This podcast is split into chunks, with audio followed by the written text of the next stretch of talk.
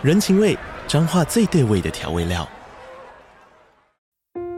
人，你在这端，我在那端，各自忙碌又相互牵挂。情，街角的吵杂声传递温暖与思念。味，是从每一个转角飘出的乡愁。这里是彰化县政府 Podcast 节目《彰化早咖》，我是主持人内克。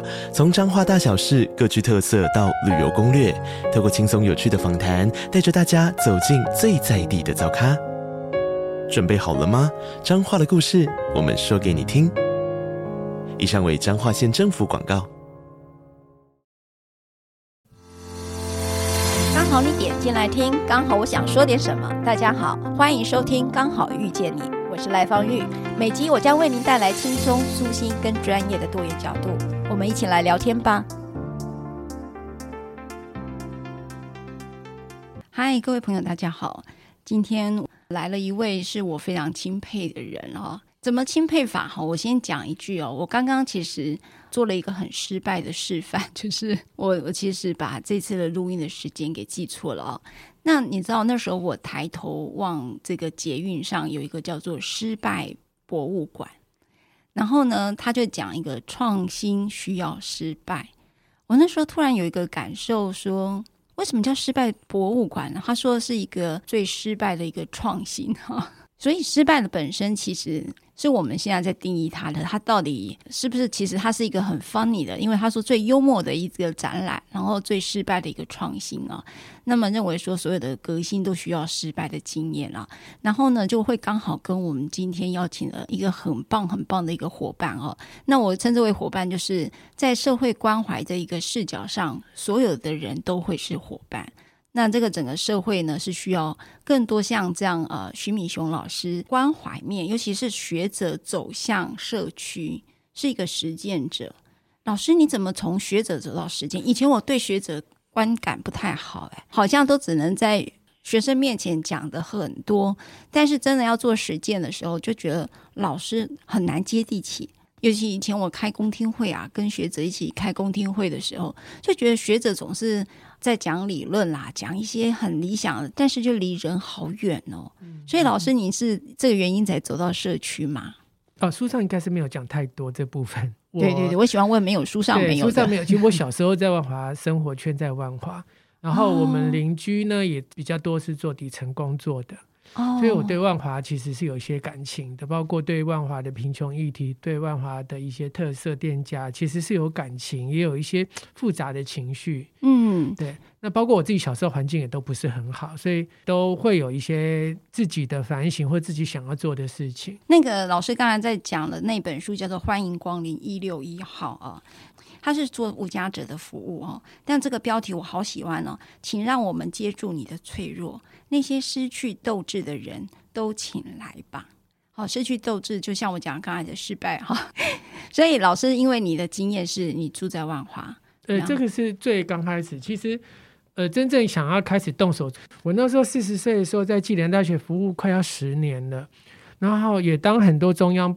或地方的评鉴委员，可是然后就像刚刚律师提的非常好，很中肯，就是我们常在学生面前谈一大堆论述啊、理论，或者我去当评鉴委也，告诉人家说：“哦，你这个这个做的不好。”可是坦白说，我心里非常空虚，我在讲的东西我都不知道做出来长什么样子。嗯嗯。然后我就像我在书上说的，有一天我那时候大概快四十岁，就一种空虚感，是说我都快四十岁了，然后讲这么多东西，自己都。不知道做不做得出来，很空虚。就我去去问了三个我很敬佩的学者或者是地方工作者，嗯、我发现大家其实都有自己不足的部分。嗯、我就觉得说哇，那我应该可以放心的开始从零开始做了。嗯、所以那时候我就下定决心，一定要动手做，动手做才能够知道说我可以做什么，我不会做什么，那是很踏实的。嗯、所以刚开始我们在做社区工作第一步的时候，去的时候去盘点、去拜访的时候，其实我就被排挤。哦，对我，我其实我在社区是被排挤，因为你看起来。就是白领的，对对对，其实是刚刚讲很重要。刚开始我印象很有趣的时候，有一家店家老板，我才去到门口，他就很不欢迎我，看他态度就是不欢迎我。Uh huh. 然后后来我跟他比较熟，他说：“哎呀，徐老师不好意思，那时候对你有点不礼貌。”我说：“没有关系，我大概知道你们的感受。”他就说：“你们知道吗？你来之前有多少大学多少学生要找我们合作？嗯，半年一年就走了，我们就像是那个自助餐。”自助餐的那个用过就丢，就是呃，像那个好像说提供他们做填调，对对对，做完就走。他们就说他们把、嗯、把报告研究做完了，论文做完了，半年一年就走。他们礼拜天，他们原话是这样说：他们礼拜天叫我们加班，我们也加；叫我们捐款，我们也捐。可是半年一年就走了，他们觉得他们这样一直被这样子干扰，已经厌烦了。所以那时候看到我就觉得说：哦，哦，又是一个大学老师，他就很讨厌。所以那时候我就觉得说，我千万不能再做这种事情，我也不想做这种事情。哦、可是真的耶，我觉得，因为我们也是儿少全新会，那老师是组了一个社团法人台湾梦想城乡营造协会。你知道那个协会就代表什么？大家你知道基金会跟协会怎么分吗？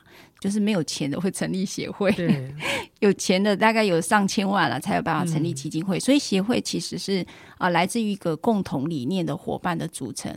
那老师的协会其实都是用从读书会开始的。嗯，也可以这么说，因为刚开始我就是找一些对社区有兴趣，或者是对贫穷议题有兴趣的朋友或者学生，还有社区工作者。嗯、老师，你有一个经历，我觉得还蛮妙的。我刚才在从一个老师身份来讲，就是说，我觉得学者总是好像高高在上啦，不食人间烟火啦。还有一件事情，他们某种程度还蛮父权的哦，就是某一些老师啦哈，绝对不是我眼前的老师。你曾经是被赶出教室的。这一段经历，我觉得还蛮耸动诶。我为什么老师可以这样对一个学生？那件事情为什么？你二年级，你他说二年级你去修三年级的那个社会系是吧？嗯、然后呢，他就叫你离开。对，这到底是什么逻辑啊？我刚开始也不明白，坦白说，我大学的时候也不明白，就很难过，就觉得为什么要让我出糗？而且那后面的学姐大部分都认识。对，我自己当老师，我就知道说啊，那件事情，我先讲听耳机那件事。那天那时候我其实是蛮不舒服，因为班上有同学在听耳机。对呀、啊，对，然后我就问比较资深的老师，资深老师就拍拍我，就跟我说：“明兄，我告诉你，你拍拍他的肩膀，叫他回家睡觉，这样子你就不用看到他，你就不会痛苦了。”是，我心里在想，那不就是赶学生出教室吗？对，所以那时候我很挣扎。好，那后来书上也有写，我我我忍耐下来了，因为我我相信他有他的问题，所以相信每个学生都有好动机，这是很重要的。对，没有一个人会故意上一门课把自己搞砸。对，一定是有他有我遇到我们不知道的困难。后来我到台师大刚开始的第一年的时候，有一个学生坐前面哦，多数大学生没有人会坐前面，他就坐第二排。印象很深，一个男同学，然后就打开他的那个白色的笔记型电脑，然后坐第二排。我也不疑有他，我想说，哎，他很认真啊，就就上课了嘛。对，就到学期末时候要团体报告呢，我就下来了，就一定要下来嘛，同学要上来，我就不小心就坐他旁边。哇塞，我看到他不是在用笔记型的记笔记，哎，他在看电影。哦，哦就只有被欺骗了一学期，心里也很难过。是，可是我就因为上次有听耳机那个同学的例子，我就知道这个同学一定有他的困难。OK，对我就没有处理。就呢，学期末的时候。就要打期末报告的成绩，他没有交，我都会写一个信跟他说：“哎，同学，我要交期末报告的成绩成绩喽。如果你还没有交，或者是交了呃忘了交，或者是交了被挡掉，你就赶快寄给我。你就马上回一封信给我说：啊，老师，我没有交，你给我不及格是应该的哈。哦，然后我想说：哦，那你就不要怪我是杀手，我也不喜欢当杀手。就这学期就解释部分的时候，我也松了一口气。这种学生我也觉得哎，不要再看到了。好，我也是很脆弱的哈。然后呢，下一个学期他又来了，你知道吗？他就同样的坐在。他是坐右边这边第二排，一样又打开笔记型电脑。啊、哦，好像是同学，我的忍耐是有限度的哈。对，对他又来了。然后呢，到五月的时候，印象很深。他到五月的时候，那时候他是大四，嗯哼，他写了一封信给我，还没有到期末，还没有我跟他要报告，他就写了一封信给我。他说：“老师，你可不可以帮我写一封推荐信？因为我现在在找工作，老板说要有一封老师的推荐信。”问同学，你有没有搞错？你这推荐信怎么写？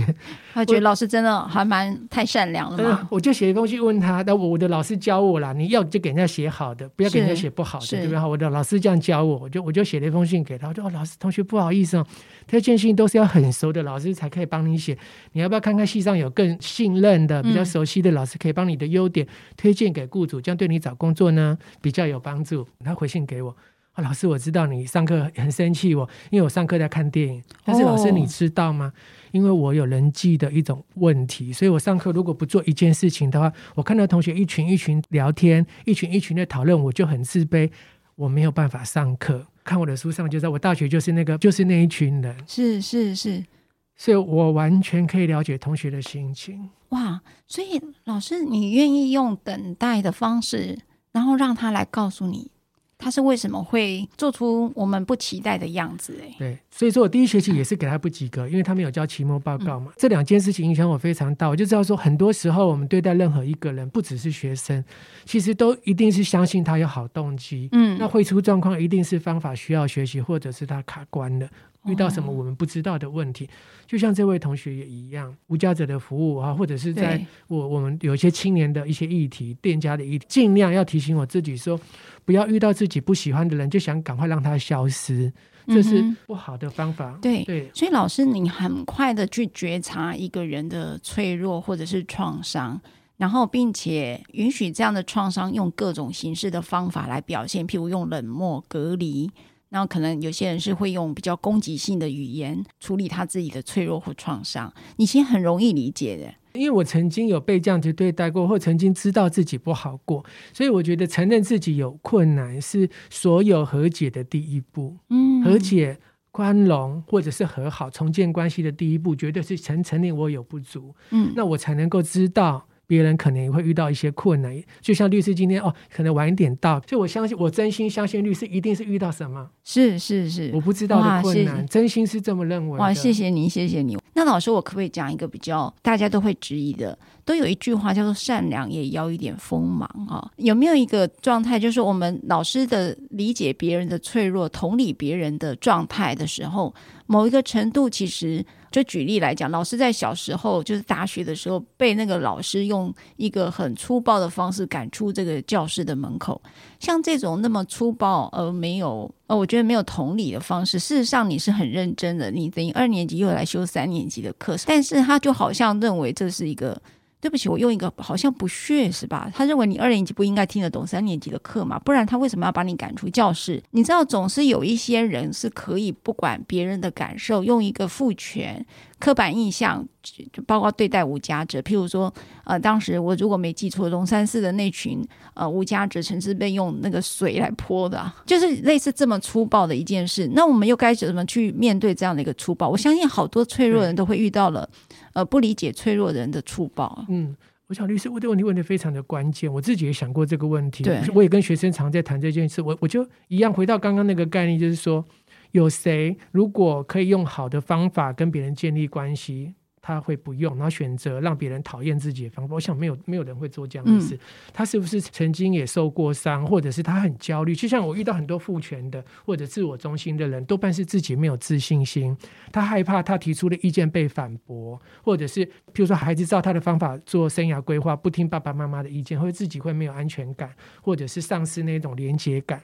所以他才用控制的方法。多数自我中心或父权或控制欲比较强的人，对，都是没有安全感的人。哦。所以那也是一种脆弱。对，那我觉得这是一种理解。嗯、所以我刚刚知道说，我先想想看，我曾经类似的状况的时候，我是什么样的状况。所以我猜想，但是不是一定很准。我猜想他有他的困难。其实这是教育哲学家那书上也 Noddings 他在讲，就是说我们在没有确定从对方的口中听出他真正的困难以前、理由以前，我们不要随便贴他标签。即便这个人伤害我，我也相信他如果有更好的方法可以选择，他不会去挑一个。让我讨厌他的方法，所以老师，你刚才讲一个好关键，在我们还没有办法理解他的呃困难的之前，不要随便贴上标签。你知道，各位朋友，你们千万把老师这句话反复听，然后贴到你的电脑上。为什么？因为你的键盘就不要干这件事。因为我们经常遇遇到一个别人的脆弱啊。就是你们茶余饭后的八卦是别人人生最痛苦的过程呢、欸。是这样子。你当你还没有知道答案的时候，你不要就先贴标签。我们也会想想，难道我我有时候学生会问我说：“那我被伤害怎么办？”那我就会说有几个很重要。第一个，我会想说是什么原因？刚我讲，如果我是他的话，我有没有曾经做过类似的状况？是什么原因？第二个，难道我完全没有伤害过人吗？有。那那时候我会不会很渴望对方给我一个机会？会。那对方也是这样的心情，我猜。那他为什么反而来攻击我？他其实是很焦虑，很希望我给他机会，但是可能不好意思，面子挂不住，男男子气概说不出口。哦，所以这种东西都可以透过理解，嗯、透过甚至我觉得我也曾经做过这样的事情，相互理解，相互宽容。嗯，当然背后最重要，我觉得信仰还是很重要了。是是，那个信仰是代表着对价值的想法，还是？老师认为的信仰是指宗教信仰，还是说对价值的一个坚持？我觉得都有。那对我来说，因为我本身是基督徒，当然那个宗教的那个又很力量又很大。哦，真的，这个这个真的是很大力量。老师刚才讲了三个方法，就是对于面对那样的攻击的时候，我们先看看他到底是可能发生了什么样的困难。第二个，我们可能以前也曾经这样过。第三个，他可能很需要我们这样的一个给他一个机会。是，哇，太棒了。所以老师，如果我这样回头来讲，无家者。就你的服务当中，你看见了他们的脆弱又是什么呢？先讲我自己的理解，因为我不是无家者的服务哦。其实我以前总是就像老师书上所讲的，有你找了有一些志工来陪他们去做木工嘛，什么哈，他们都很很担很担心。第一个，我可能说错话，有没有涉及到歧视？那第二个，可能就觉得，哎呀，平常是脏兮兮的，我就躲他远一点。那你知道，他就在那边跟大家聊天，其实感觉上。好像也没什么不一样。我们总是希望有个遮风避雨的地方，但是他好像习惯的是躺在那个街头上，那个感觉好像是他习惯流浪跟孤独。对，其实我们常常以我啦，我觉得有些是可能是贫穷议题，可能有些是对于一个空间是有有恐惧症的，然后所以他习惯用流浪。但是有没有可能，他本来就是他的生活形态？为什么一定要跟我们一样，他才是他才是会好的？也许他那样那样子很开心啊。很多原因了，必须说，确实有一些，我也相信有一些是有性格上的了解。对我，我不否认。但是我还是回到刚刚那个概念，就是说，如果今天可以有屋子住，对，谁会故意去住在路上？我常常在想这件事：如果我今天是自由人，然后自由进出我的屋子。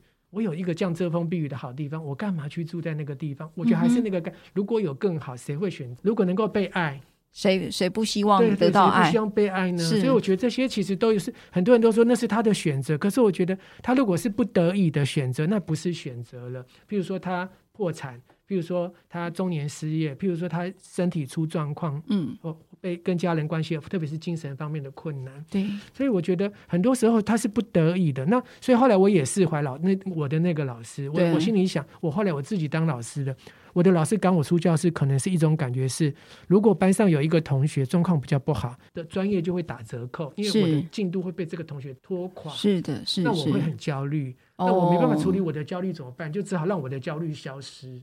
哦，理解。对，我觉得是这样。那我后来想一想，我自己当老师也有不瞒大家说，我也有这样的心情。嗯，所以我第一堂上课的时候都会劝退。哦，你们如果没有很有兴趣，也不要勉强上，就把那些不是很有兴趣的，就让他自己赶快离开。这样子，我也当过这样的老师。哦，真的哦。不瞒你说，就后来我的我自己指导论文的学生就跟我说，但是都熟朋友了啦。他说：“老师，我觉得你这样做很有问题。”我说：“怎么了？”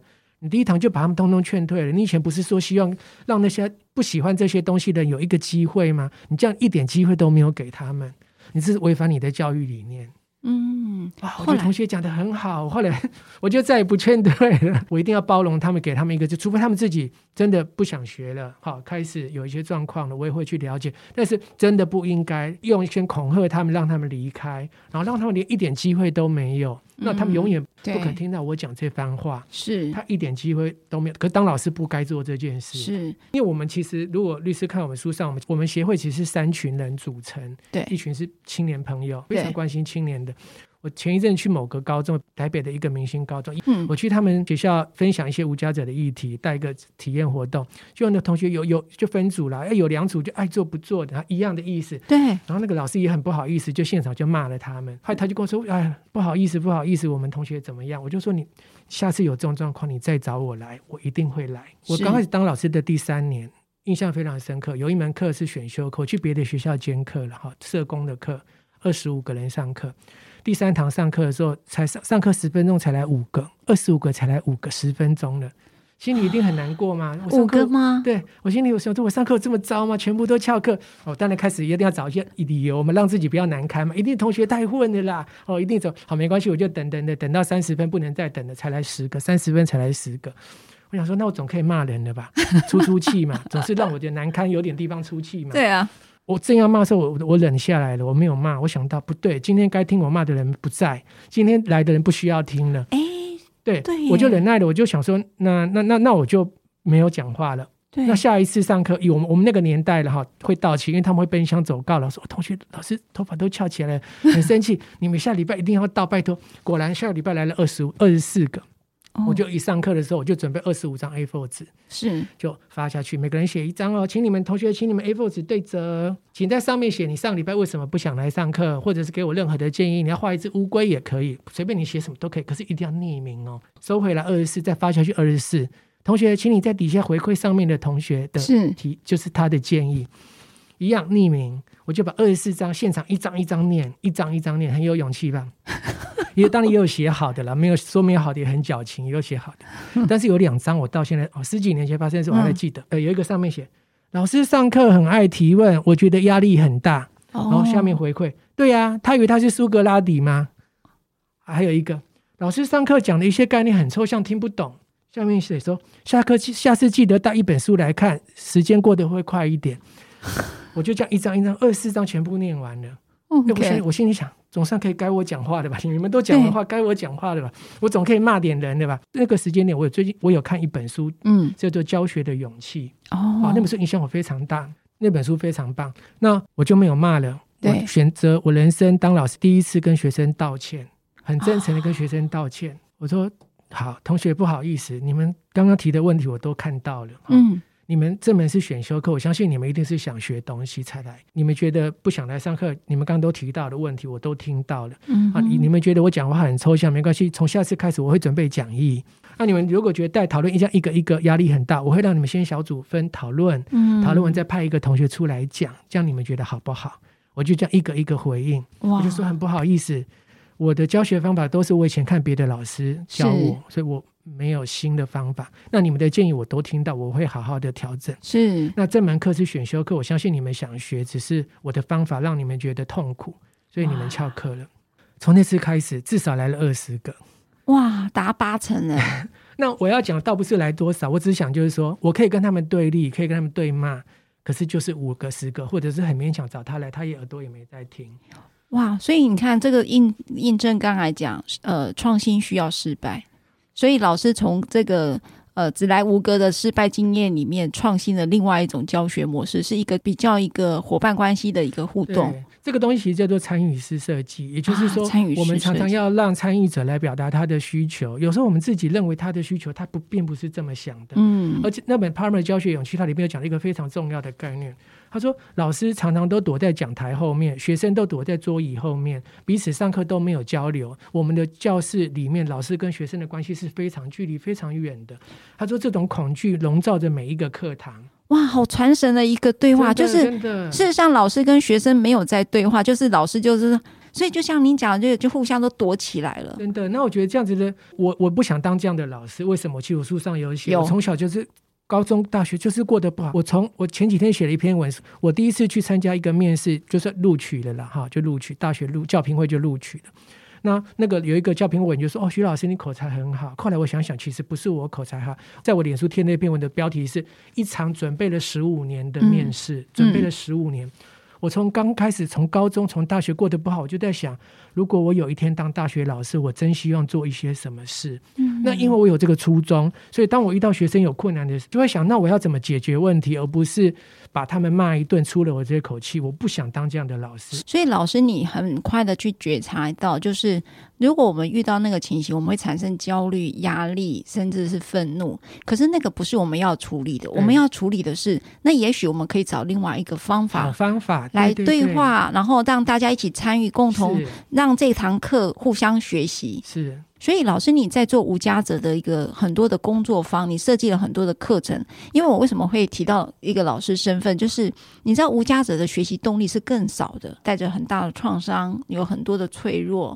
那我刚才有试着去揣摩，可能有些是孤独者，他习惯孤独，因为他很怕跟群体做连接，那不知道别人怎么去标签他，对对对，所以他是一个很不友善的一个社区环境的时候，他根本没有办法连接。但是你去帮他找回那个连接，对。是不是把那个参与式的那个想法带入了这个社区？对，那律师你讲真的非常好，你真的抓到，我就是知道那个人的连接是多么的重要。对，所以在我们那个打击乐班，你有看到我有访问一个爷爷，他就说我根本就不知道那些是无家者，我们都是很好的。他跟我讲原话就是我们是很好的同学。所以我那那那阵子我有上一个广播节目，那次广播节目就问我说：“徐老师，你们我们给无家者的服务一般都是给他工作机会啊，给他住房子啊，嗯，你去弄这些课程干什么？”我就跟他说。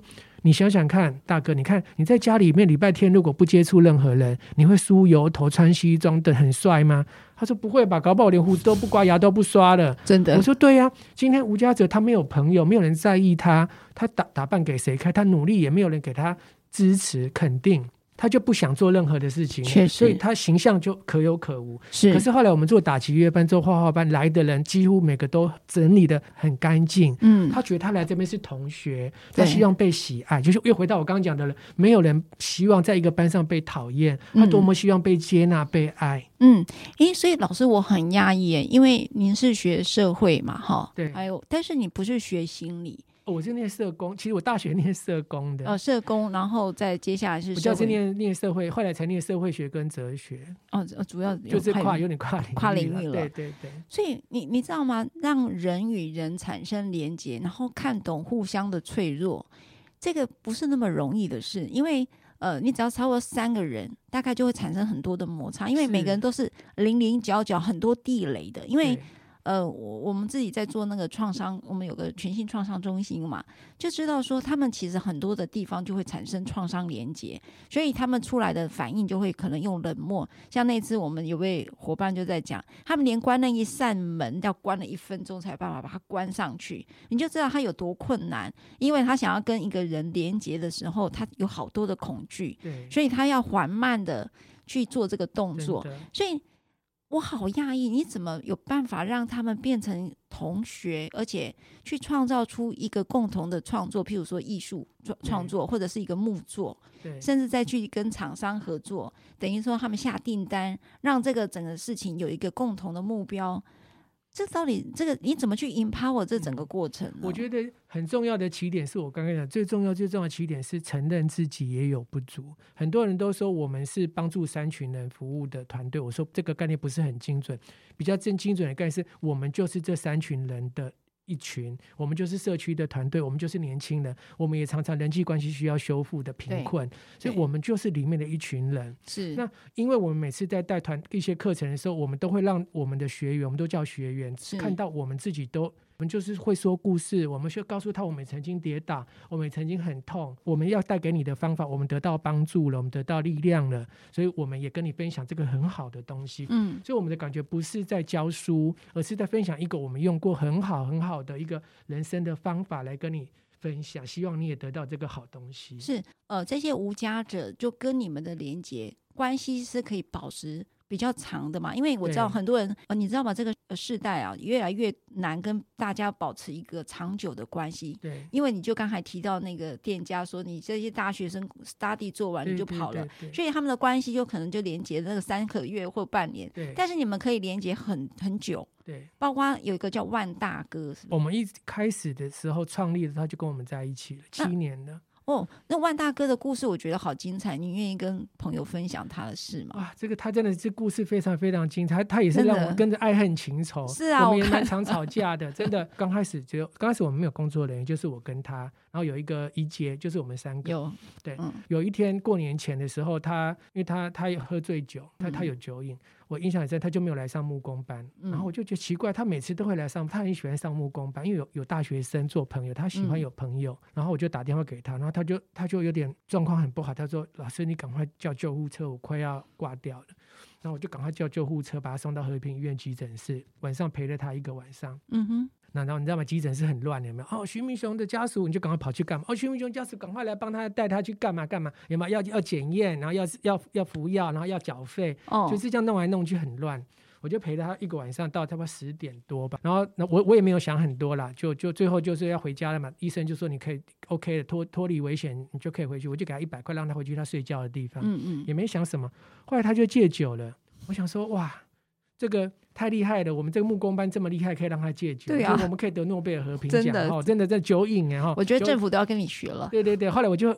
真的有点那个得意忘形了，我就后来我们也是有一些演讲的场合，大家去正大，然后学弟妹就问他说：“哎，那个某某万大哥，你这个酒瘾怎么戒掉了？”我就有点有点臭屁一下，就说：“你看我们木工班很不错哦，好让他戒酒。”就万大哥就说：“哎呀，每次老师都都胡说八道，不是木工的关系，是那天晚上我在急诊室，老师陪了我一个晚上，我觉得我戒酒有人在意，所以我决定要戒酒了。”哇，大家有没有听到？我因为我戒酒有人在意。就好比有些人吸毒，你叫他戒毒，但是如果他的戒毒是呃觉得是因为有人在意他的存在，我觉得所以无家者他们好多的失联哈，那个失联是跟这个社会的失联，或者是跟家人的失联。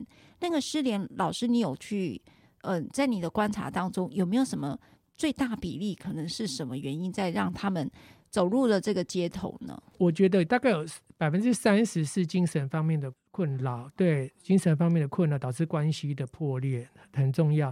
那当然还有一些其他的了，譬如说金钱方面的一些问题，爱恨情仇。我想每个家庭都有，每个家里都有困难。我回到讲万大哥，这万大哥跟他的跟他的孩子处的也很不好，因为他就打骂式的教育，他不太会为表达关系这件事，对不对？对。那他哎，去年十二月的时候过世了。去年十二月，啊、他过世了。对，他十二月过世了，就是刚刚讲那个关系修补。我们协会其实在做关系的修补。我有点忘记是去年十二月还是今年年初，有点忘，就是那个时间点。那我们就去二殡号，我们就去二殡，然后就做公祭嘛，公祭完就火化。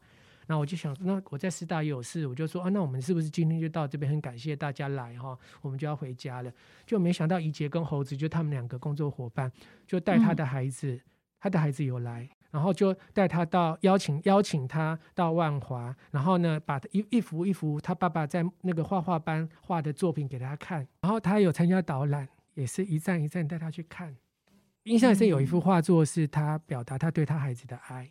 看完之后，我有印象说，哎，怡姐后来有跟我说，就是说，哦，他孩子知道他爸爸原来这么用心在生活着，希望能够做一个好的导览员，然后依然不忘记他，他就说。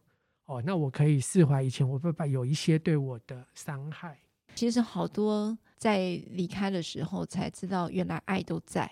我们不知道怎么样把爱这件事情让对方知道而已啊。我我觉得万大哥他最后让孩子知道了他的爱，知道他很努力的。虽然他以前可能就是像之前讲的，就是像老师刚才讲，他可能不知道该怎么表达，所以他选择了一个。最糟的方法来表达，所以让孩子误会他了。可是他在这个过程当中，经过了很多的陪伴啦，我觉得他看到爱有另外一种展现的方式，像比如说怡洁、猴子还有徐老师，你们跟他非亲非故的，那我觉得给出了一个是一个很无条件的爱。他明白原来。爱的存在是可以这么纯粹，不需要附条件，所以我觉得他也许在这里头看见了另外一个展现，所以就是左大脑没办法说出来的东西，我们就让右大脑的创作让他看到我，我我可以用这种方式来告诉你，爸爸一直都很努力，我我没有做到的，我也还是要告诉你，我我的 sorry，我也表达了我的爱。所以，我相信他的画作说了好多。不瞒律师说，我们常常跟万大哥也会有纷争，然后等每次纷争，我都会跟他说。当然，我们就巴蒂巴蒂跟他说：“哎呀，自家人都会吵吵架的嘛。”我都有时候跟他讲。啊、他说：“我知道啊。”他每次都会传简讯跟我说：“我要离开了，我要离开梦想成像。”有他常常都会三天两头就会。然后我们的猴子什么也都会跟他有一些好多。有，我有看到。对，那可是我觉得这就是正常的家庭，就是需要协调，就是需要包容，包括我们对高中生的那或者是年轻人的一个。倡议也是这样，就是希望让大家知道，这这是常态。你要不要觉得常态是美好不吵架？那你一定会很很难过。你会觉得我们家是最糟糕的家庭。没有真正的常态，就是会有不同的意见，大家会相互伤害。我们这个世界需要更多的修复，更多的包容宽恕，而不是竞争跟光环。也不是对立，对，很糟糕。是我们教育从小到大就告诉我们要竞争，在别人面前要很坚强。然后呢，如果别人有伤害你的话，你就要想办法要赢他。嗯，你知道那天我上 TVBS 方念华节目嘛？他讲了一个，你不会觉得台湾最缺的就是爱的教育吗？真的是这样子。爱的教育是表达爱的方式。表达爱的能力这件事情，跟爱人的能力，这个就是还都是爱的教育的一环。那我觉得人生百味的推荐者写到了说，其实他每次来到这个协会都不知道你们在干嘛。对，他觉得我们应该被淘汰了。我也觉得，不瞒你们说，我也觉得我们刚开始真的很很混乱，真的。没有，就是说你们经常呃议而不决，然后 总是在那边花了很多时间在开会，在聆听。对，我们都花很多时间在聆听大家的感受，然后很慢，非常的慢。有时候不不瞒你们说，我自己觉得哦，怎么这么慢？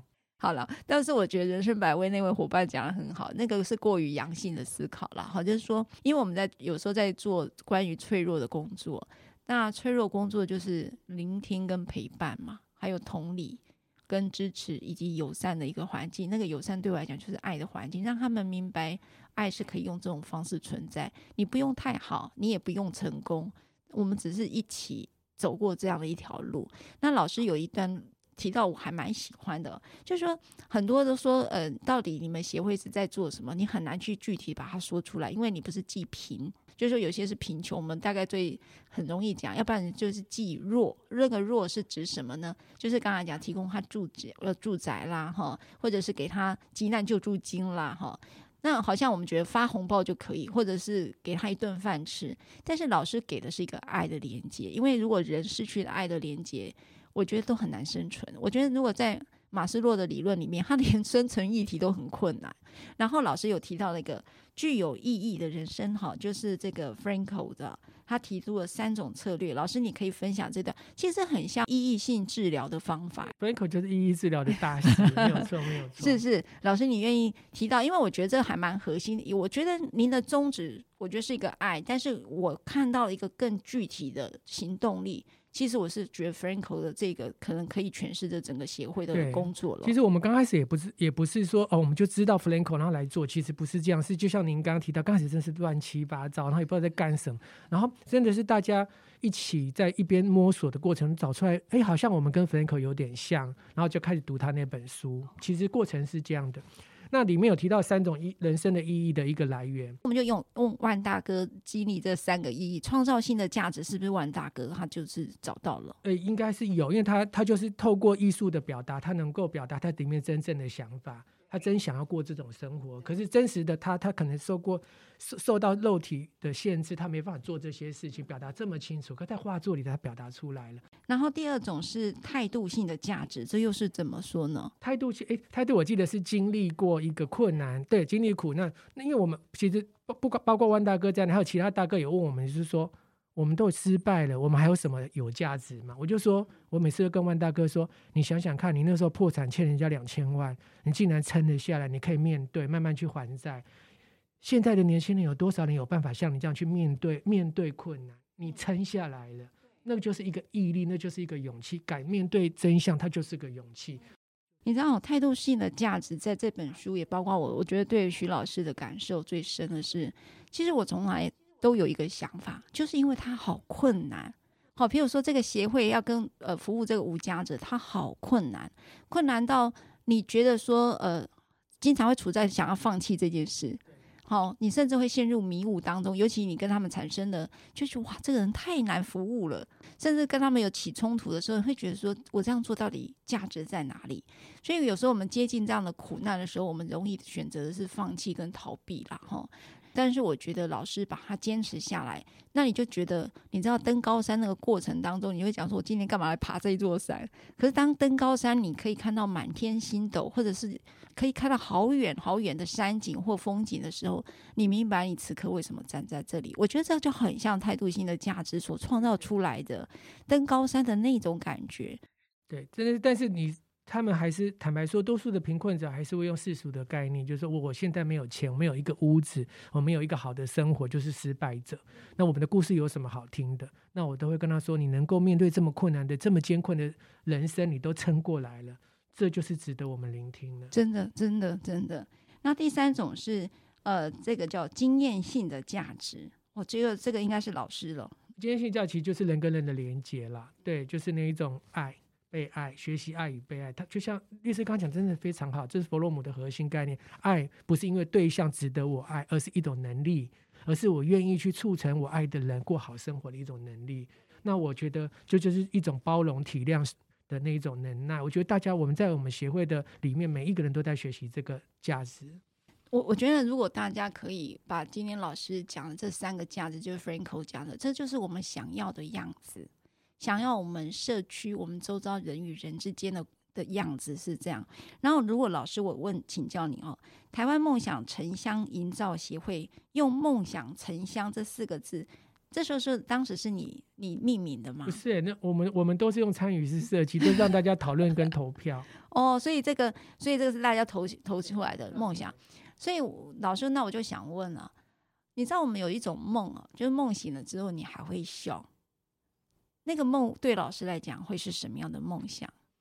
你觉得什么样的梦最美呢？其实我那时候高中哈有一有一个国文课，它叫做《桃花源记》。嗯，那那篇文章我非常喜欢。其实我如果刚律师问我，应该就是那个概念。嗯，桃花源的感觉是与世无争，呃，不是与世无争，人跟人相互和谐互助，社会只会共产社会。其实不瞒说，我有点那种味道。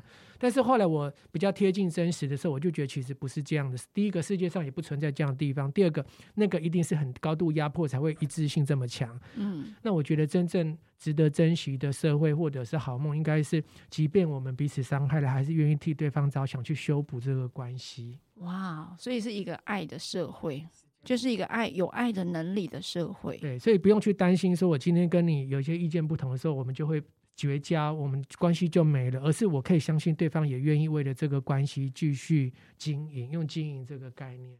所以我觉得大家在这关系里面是不用很害怕，每天都担心关系会不见，嗯、那种那种不确定感。嗯，所以我不知道各位听众朋友们听出老师的一个很。呃，我觉得很理想性的，应该讲他很让人家珍惜的感受啦。就是说，呃，其实不是，他是从无家者的服务当中创造出一个更高的一个人生态度。那个人生态度是，这是一个互相包容、理解脆弱，然后理解互相的困难的一个地方。那个地方是足以让你。安心的表达你现在的创伤，安心的表达你现在的脆弱，安心的表达你现在的感受，而这样的感受跟这样的一个脆弱是可以被接住的。我觉得那个是我们最理想中的桃花源，那也是我们最美的梦。我真的很期待，就是说，嗯、我们当然台湾有台湾的局限性，可是某个程度台湾也有台湾的优势，我们就在这里。然后我们创造出我们最喜爱的城市，我们最喜爱的一个社会。对不起，老师，现在你们的这个协会有还有工作方什么方式在做吗？如果我这样讲啦，因为透过这个平台，也许有些志工也愿意参与，你们有没有什么样的方法？我们短时间之内暂时没有，但是我们大概从今年九月开始，我们会培训。脆弱画师就我们画画班的那个志工，嗯，那如果你愿意的话，我们我们希望是长期的，就像刚刚我们讲，不希望是短期的。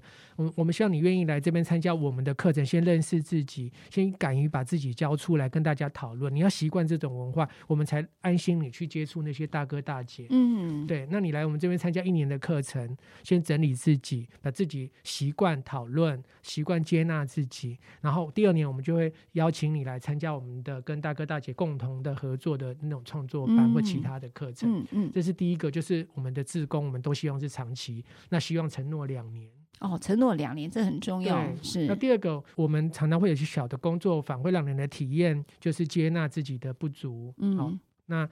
我们其实蛮关心高中生跟大学生，还有一般民众都有这种一般的，常常都会有，也是欢迎大家可以来参加。嗯，那第三个就是，如果你喜欢我们的理念啊，嗯、当然可以来买我们的书，然后跟身旁的人分享。我们真心希望，其实我想律师一定知道，这种出书都赚不了什么钱。重点，是我真心希望你状况不好的时候，你今天遇到困难的时候，你打开这个书，看里面一个小故事，得到一点力量，得到一点安慰。